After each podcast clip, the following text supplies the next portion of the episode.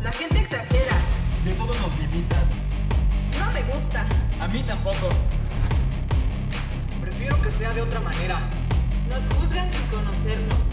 Y si mejor decidimos expresarnos.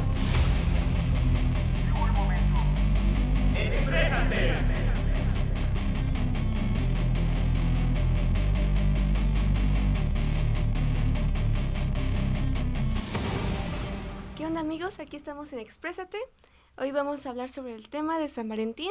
Comenzamos con la era de prehispánica que es de México. En sí, el erotismo y el amor era una frase popular que se decía que haya que te voy a dar mi corazón, pero no literalmente en sí. En sí era para los dioses y un sacrificio.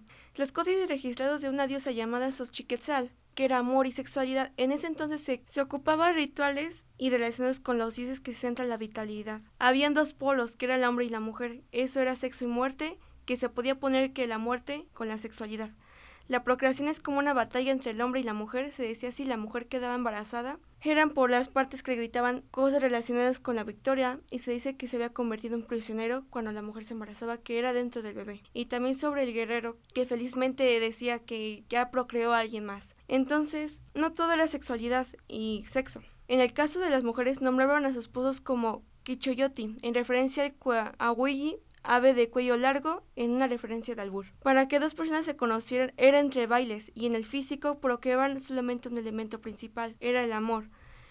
Cuaycuayi era la casa de los cantos, que bailaban juntos y el simple hecho de darle a mano a una mujer era entablar la relación amorosa prácticamente. Y se tocaban, literalmente. Las ciudades de los dioses prehispánicos eran divinidades estrechas vinculadas con el vacío natural o fenómeno biológico. En Francia se trataba sobre relaciones amorosas y paseos que iban entre perros. Era su costumbre era intercambios de regalos, cenas románticas que se hacían en ese entonces y todavía se hacen. Y su beso francés.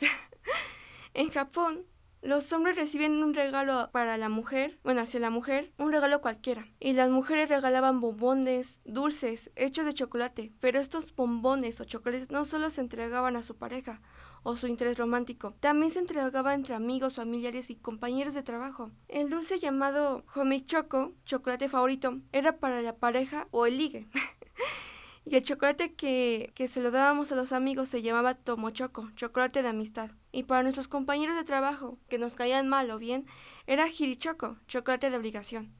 Y cuando el hombre llevaba el, chocolate o el obsequio favorito hacia la mujer, era el 14 de marzo, que ese día se llamaba Día Blanco, porque se devuelve el favor entre regalos muy bonitos, como hombre hacia la mujer y la mujer hacia el hombre. En Italia eran desfiles, dulces típicos y otras tradiciones italianas, como el beso italiano también, que no lo voy a decir. eran cenas románticas, promesas románticas, fiestas de enamorados en la Basílica de San Valentín. Su historia era muy bonita, pero en sí era sobre un sacerdote de una iglesia que se enamora de una chica y lo matan. Por eso se llama San Valentín en Italia. Que esto fue todo y este fue mi reporte. Nos vemos hasta la próxima y sigan a Cooks Digital y a Spotify. Mi nombre es Katia y bye.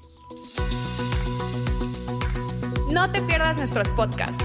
Por Cooks Digital. Y Spotify. Escúchanos por Cooks Digital.